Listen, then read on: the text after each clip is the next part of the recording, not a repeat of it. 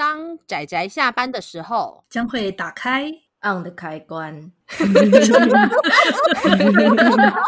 仔仔下班中 on。各位听友，大家好，欢迎收听仔仔下班中，我是阿直，我是布姑。大家今天看漫画了吗？看啦、啊，而且不止看漫画。我们今天要介绍的这部作品，基本上是从真实事件改编的。所以这部漫画的后面其实附了相当多的图文后记，是，还真的蛮厚的。然后我觉得大家应该有看到我们的标题了。我们今天要介绍的这部漫画呢，叫做《勇与浪》，然后它有个副标题叫《自由中国号》。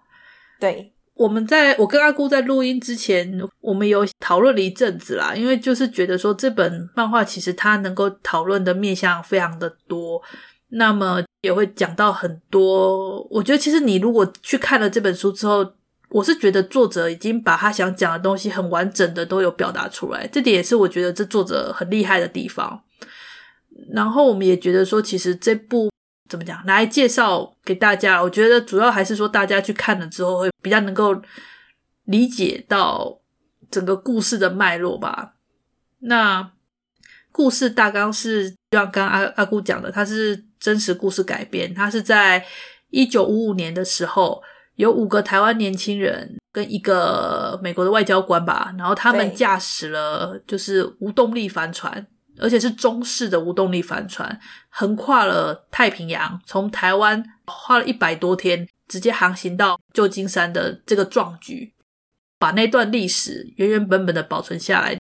而且它不单只有这一段哦，它其实是一个两段式的时间不断的在切换。因为故事一开始的时候是以以这个当时的这五个年轻人的其中一个年轻人吧，他后来他的女儿，然后他从小就听他父亲讲这段航海的历史，而他对这件事情有兴趣之后，他去寻找了这艘当年他父亲跟他伙伴们一起一起开到旧金山来的这艘船，然后看到这艘船之后，他起了。想要保存下这艘船跟那段历史的心境，所以他就跟后来跟台湾的这边的那个文史那个文化保护局还是什么，我有点忘记了那个机构叫什么，糟糕，我的文件会，然后把这个船如何把它保存下来，然后送回台湾。所以这其实是一个以现代在二零一零年左右的现代时空的背景，然后它会再切换到。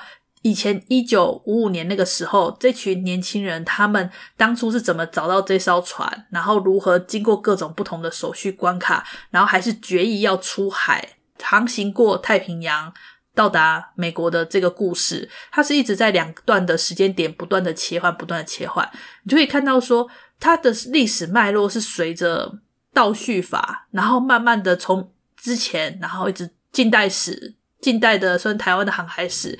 一直到连接到现在，这个现在我们这个文化保存的这个观念，它是一个主题这样子。对，它其实是讲述了很多很多东西，还有包含其实，在故事中里面，年轻人们他们为什么航海？其实它里面也有介绍，就后来他们有人去访问说，这些船员为什么当初要去选择航海的理由，而且还有提到说，当初为什么这艘船会被命名为“自由中国号”，还有在。就是二零一零年把这艘船带回来的时候的一些船民的这个有点尴尬的状况，对，它里面的故事也讲述的很清楚。它也我很喜欢里面提的一句话，就是说你想要获得这艘船的好处，但是你却要把它割舍掉它的它的历史，它所背负的这些意义，没有这么好的事情。对，我觉得那是一个文化跟一个历史的脉络，你把它抹消掉之后，你会去遗忘掉为什么当初会有这段历史。我觉得这个历史的意义应该是传承，而不是而不是因为你现在觉得不喜欢了，你就把它消失掉，这就失去了历史它本身的意义了。它本身是有重量跟它承载的意义的。对，像那个阿紫刚刚有说过。它是用现代跟五十年前的两条时间线互相穿插吗？是，因为这个的关系，所以你会把主角聚焦在这一艘船上，你会把主角聚焦在我们的这一艘自由中国号上。就算说一开始出现的主角是想要保存下来这一艘船的，就是船员的女儿，然后以及当初正值壮年、正值盛年的那个周小周，是。对，他们都很亮眼，他们都在故事中担任举足轻重的这种位置。但是因为他这样两条时间线互相交错，你会发现是这艘船连接了过去跟未来，所以人们读者的视线完全会被那艘船给吸走。对，这是一个很神奇的地方。虽然说这两个人，这两个算主角嘛，就是重要的角色，他们都很吸睛，但是最后你的眼光会被放在这艘船上啊，这艘船是。我觉得更有趣的是，这艘船作者利用这艘船比喻了很多东西。这个你可能要，各位可能要亲自看才会比较理解。这好难言喻哦。嗯，其实我我当初是特别想要介绍郎七这位作家啦，因为郎七这位作家他，他之前。在网络上还在活跃的时候，他的原创作品，我个人就很喜欢，所以我其实有追踪这位作者。那后来知道他跑去画了这个商业，算是商业志嘛，就是这个算是合作的这种历史改编的作品之后，然后我看了，我也觉得，诶，真的好厉害啊！他居然有办法把这么硬、这么生硬的历史故事，然后把它画的这么有趣、这么有魅力，我就觉得。很棒，就他可以把它塞在一本里面，我是觉得这个特别厉害。重点是他可以塞在一本里面。对，而且虽然阿姑的评价是有点怎么讲，有点煽情，煽情啊，对，有点煽情喽。就是有一种，其实这种感觉我们在我很熟悉，你知道台湾的纪录片总是很容易有这种感觉。呃，对呢，展望未来，我们珍惜过去，展望未来，类似类似这种这种感觉。这很棒，但是会有点煽情咯，这样小吐槽一下。但我觉得 OK，因为因为他真的 OK, OK 的 OK 的。哎、欸，我觉得很厉害，因为你要改编一段历史的作品，然后你要如何结合现在我们这个文化保存的这个观念，你要因为你知道，其实其实像文书值的战斗啊，哈也不简单呢。对，它里面有提到，对，里面有很多那种关于在。那些真的想要保存文化的人的，他们这些人的努力，然后又交织着之前五十年前他们这些船员们面对各种可能国际上的事情，然后可能一些外交上的事情的斡旋，还有国内就是当时整个内部对他们的一些怎么讲，很多压力吧，但他们却还是义无反顾的这种出海的这种这个心情吧，还有之后。当他们航行结束之后，然后到后来成家立业，然后过了半个世纪之后，他们回头又重新去找回这艘船，然后带他回家的这个过程，我觉得就是真的表现的相当的好。嗯，有些地方是蛮精炼的，就是因为这样还可以塞进一本里面。嗯，很厉害欸，我觉得可以用一本讲好故事，真的非常厉害。对，而且因为毕竟五十年前的那个故事比较具有传奇性嘛。大家可能也对五十年前发生的事情比较好奇，所以五十年前的故事占占这一部作品里面相当很大的一部分。其实只有一半一半左右吧。而且五十年前的航海，它比较聚焦在他面对，就是可能在呃中途刚出海的，的对刚出海的时候就遇到了很多的困难，然后有进到好几次的维修的状况。可是里面最长的航行，就是从日本里面出海之后到。到那个旧金山这一段，他倒是没有描述特别多。对，还有些地方都用春秋笔法，让你有充满很多妄想的空间。还有就是他们那些船员们到美国之后，到底过了什么样的日子？是，对，这边其实也令人很在意呢。他有画，但是非常的简略，让人有很多种对想要了解的欲望。因为毕竟这些都是真人真事的改编啊。对啊，人生还是会继续过下去。对啊，就是说。五十年前的那一段经历比较冒险，比较传奇，所以可能大家注意力都会放在那边。可是因为就像他只是刚刚之前有提过，说文书的文职的战斗也不容小觑，就是因为他们现代要把它运回台湾，就是这艘船在经过五十年的诶风雨嘛，虽然它已经没有再下海了，但这五十年的风雨以及。你知道美国台湾的距离，还有各种经费啊、政治啊的角力，要怎么把它安全的运回台湾这件事情，其实并没有比他们要来的时候轻松。对，然后我觉得这本漫画存在的意义，应该说它存在的意义其实很棒，因为因为啦齁，老实说，你要我去看一段这种历史，可能到如果假设我现场看到那艘船，然后我听有人可能介绍这艘船的故事，我可能也是觉得说哇，好厉害哦，居然有办法那种完全纯粹靠风力，然后无机械能够直接航行太平洋的这个壮举，我是真的我会把聚重点聚焦在这里。说到这个，我想要插播，想要插播一个东西，是，是大家都知道郑和下西洋嘛，对不对？是。是，然后在明朝郑和下西洋的时候，那个时候中国制的那个木帆船啊，基本上是惊艳全世界的。就是这种船竟然这种可以航行到非洲跟欧洲那边去，这超厉害的。对，就是它也是采用这种它的设计。其实我看到这个自由中国号的时候，就会忍不住让我想起来，就是他们郑和下西洋那一艘船。虽然说 size 不一样，但是他们用的那个概念是接近的。可是因为就像故事里面也有提过禁海令。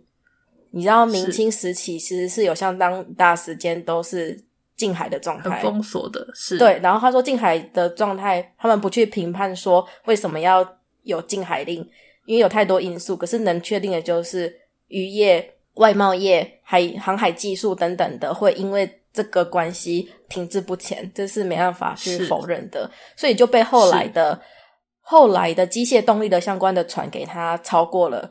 就是说，这种中式的木帆船只慢慢变得跟不上时代。对，它还是很厉害，它有很厉害的技术，可是，在现代越来越不适用了。这样子，所以其实自由中国号它在那个时候就已经不是最怎么讲呢，跟得上时代的一艘船了。更别说它过了五十年，可是它的美丽是横跨。你要从明朝，你可以，我就从这个直接想到明朝，我就整个回溯到明朝。嗯、我觉得这一段整个感觉让我觉得。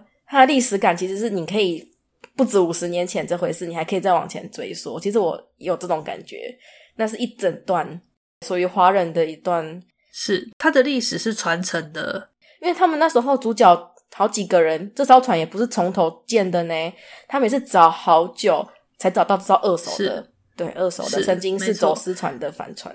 好的，插播，不好意思，没关系。我我回头讲回我原本的话，因为我我刚我知道阿姑想要提的是关于这个船本身的魅力所在，然后我想说的是这本漫画存在本身的意义所在。因为我觉得你要去理解一段历史，与其说你要看那些文献资料，你不如看一本容易看的漫画，还来得更容易理解。对，而且它确实的表现出了除了当时航海的那一段。冒险的传奇之外，他也好好的表现出这艘船是如何如何花费了多大的心力去把它保存下来的，然后运送到现在我们这个展示的这个这个地方的的一个过程。我觉得这个心意吧，他把好好的把这一段全部好好的把它画成一部漫画，这一点我觉得非常的厉害。它是一本超豪华的超豪华的说明手册，诶，这样讲好像突然贬低了。不是不是，因为我是觉得它真的融合了相当多的东西。我们刚刚讲融合的东西，一直都聚焦在说它融了什么元素嘛，对不对？可是它其实，在诠释呃故事的方面，你也可以看出它用了大量的不同的文化去诠释。因为你也知道，台湾是处于一个比较我们以前都会学过嘛，交通要道。然后因为历史政治的原因，我们曾经有被很多个不同的政权统治过，什么什么的。我们的住民来自于四面八方。所以，所以各种原因，台湾其实是一个文化相当综合，连台语都是一个相当综合性的一个语言。在这种情况下，台湾其实有各种各样的文化，然后它这个里面这本里面有体现出这一点。里面光是来搭配画面的那个。音乐吗？诗吗？还是语言呢？啊，里面提到很多的，对，很多语言呢，日语、各种语言的中文、歌曲、台语、对，英文，对，各种对台语，就是很多你熟悉的歌或不熟悉的歌，你听过的呃语言，或者是没有认识过的语言，它可以全部把它塞在这个这一本漫画里面，然后透过那些去衬托吧，衬托他想要衬托的氛围。对啊，哦。对，我没有特别去介绍这个石梦谢这位编剧协力，这位也是工程。对啊，就是他们两个，其实这本书是两位合作的作品啊，因为我觉得他不能只介绍朗奇，应该也要介绍一下这位石梦谢这样子。嗯，但是有点像构成的概念这样吗？编剧协力啦，就是很多部分的。嗯，关于这部的制作的幕后秘辛，可能我朋友会比较熟悉，但是我没有特别去打听，总觉得很不好意思。我们也没有要特别的讲这个那个制作的明星。然后里面其实有很多之前有提过，类似隐喻吗？比喻吗？这个不好说，可能一个一百个人来看，会有一百个一百种理解。这种就是你可以确定作者有言外之意，可是这个言外之意呢，大家读起来根据自己的价值观，根据自己的见解或立场，我相信都会有不同的理解。那其实它是很适合大家读读看，然后激发一下，对，激发一下自己的想法的一部作品。我觉得一部作品能做到这样，其实已经很值得推荐了。对。然后他也没有说怎么样才是正确，对，我最喜欢这样历史作品，不该说怎么样才是正确的。嗯、对，历史真的是需要时间来看待，但是我认为历史是需要传承的。很多时候，因为大家会不喜欢这段历史，或者是觉得说因为现在的关系而不喜欢这个东西，然后就把一些历史给抹杀掉。虽然这个在很多世界上真的到处随处可见，但我还是觉得。历史的脉络跟它的传承是有它当时的意义在，你要去回溯当时那个年代为什么会这样子做的原因，跟那时候为什么那么做的立场，这个才是历史本身它存在的意义。嗯，所以我觉得里面他他想要表达的是说，其实所有的一切都是有意义的，我们保存这些下来都是有意义的，然后让你自己去思考，并不是告诉你说这样对或错，而是我们就是要留下来。让你去思考你自己的想法，这才是我觉得一部好的历史作品。诶，讲历史作品，算吧，算吧。对啦，我觉得这部真的很棒啦，算是讲近代史的作品吧。要这样讲吗？近代史，一九五五年已经相当的，其实已经相当靠近现在了啦。那时候的人物都现在还活着呢。是啊，是啊，是戒严时期的作品呢。所以你想嘛，这个戒严时期，然后他们在那个时候勇于出海，嗯，就是说他是我们讲了很多这一部作品，说他值得思考的地方，他优点的地方。是可是我其实看起来呀、啊，印象很深刻的一点就是，他虽然讲了很多，但透过主角就是五十年前这群航海人的，知道浪漫跟梦想吗？追求自由那个欲望，又会让你想说，虽然很多很复杂的东西。虽然人要思考很多事情，但快乐的出航也是一件很棒的事。你不用想太多，追求自由是与生俱来的渴望。其实不用想那么多呢。对啊，因为因为海就在那里啊，很快乐，船就在那里啊。对啊，出海遵循内心的渴望啊。对，它其实应该是更单纯的一件事情。对，所以其实这样交相起来，其实这部看起来并不会很沉闷哦。对，它不会，虽然它是历史作品，但是它本身相当的又煽情，然后又热血又浪漫，就是因为它热血啊、嗯、浪漫什么的，所以才会让我觉得有点煽情。还有就是，对，还有就是现在吧，其实文物保存的这一块很浪漫啊，就它其实间接的、间接的用很多现代可以如何去保存文物。就是他没有直接描写这个过程是怎么出现的，但是他你可以间接的看到现代人是怎么就透过他的努力去保存文物的。比如说，现在网络上让这件事情变得知名，接下来就是是是是是是需要筹措金，这是大众的力量。接下来就是需要在政府的这个结构之中负责对上对下的各种沟通的桥梁。最后还有就是各个方面，比如说海运公司啊，还有什么各个方面。的协助这样子，因为是真的不是一个很便宜的，对，很便宜的各方面的协助。对，我觉得这本漫画本身它也是这个宣传的一环啊，因为如果没有这本漫画的话，我其实也不会知道这段历史。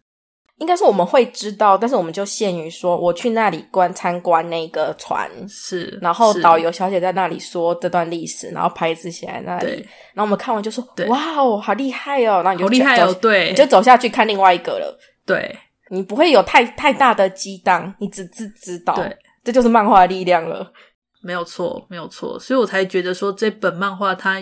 它真的是一部很棒的作品，就是因为它具有这样的想法。然后还有一个我想要该说吐槽还是该赞美的地方呢，就是翻到最后嘛，嗯、不是会有就是真实的人的图片在那儿？是啊，然后我看到就会觉得真的是很棒的艺术加工呢。啊，主角好帅呀、啊，周周传君好帅，阿兜啊好帅。是啊，你不觉得郎崎笔下的男人画的都好帅啊？好帅呀、啊！我我其实有早在看之前就有种知道预期心理了。好帅啊！但是我大概知道原，你知道真人的图可能没有办法那么帅，是，但是这不这不那个碍于，我觉得小周真的是帅爆了。因为就就我就很喜欢这个作者笔下画的男性画的很帅，他的男人都画很帅，其他女孩子画的也很帅气啊，可爱又帅气，也是我喜欢的类型呢。嗯，可是小周那个真的是太帅了。他帅不只是脸嘛，对，他是那种他把一切都赌上了的那种气魄。我相信，如果我看到这个真人，我也会觉得他很帅气，因为他气魄就是帅气。可是因为现在毕竟是纸嘛，纸、嗯、面，我只看得到他的脸，所以 对不起哦，原谅我。我觉得漫画的比较帅，照片我感受不太到。你知道？好，没关系，嗯、跪下，这是一很棒的艺术加工。赞美之，没有错，没有错，没有错啊！总觉得好像拉里拉杂讲了很多，但其实我真的就只是回归原本要讲的。看起来蛮开心的啦。对，它是它真的是一部很很有推荐，就是我们有值得我们推荐的资本哦，大家也值得看。对，它具有足够的娱乐性，也具有足够的那种历史感吧，很棒的一部。我觉得是拿捏的比例拿捏很好的一部，真的。然后，如果你对，如果你对那段历史比较感兴趣的话，就是关于可能立场啊、政治啊这方面比较感兴趣的话，我相信看了之后也会应该会产生比阿紫跟布姑我们两个人更深刻的、对。更加完备的想法，因为我们两个看完就是处于一种哇，这个漫画真厉害，大概就处于这种这种这种阶段，对。啊很不错啊，总之就是推荐大家对，而且全一册而已，大家就多多支持吧。嗯，又开始催人下单，哈哈哈哈哈。嗯，好的，那我们今天其实讲的意外的久呢，这个其实还可以再讲更久的呢。可以，可以，它有足够的分量可以再讲更久，但是我觉得差不多到这里就够了。是是，大家自己去看，这才是最重要的，自己感受一下台湾的历史。是的。好，那么今天我们的推荐就到这里喽，谢谢大家收听，那我们就下次再见啦，拜拜，拜拜。啊，上班，上班，我们要工作，下班了，回去，回去工作喽。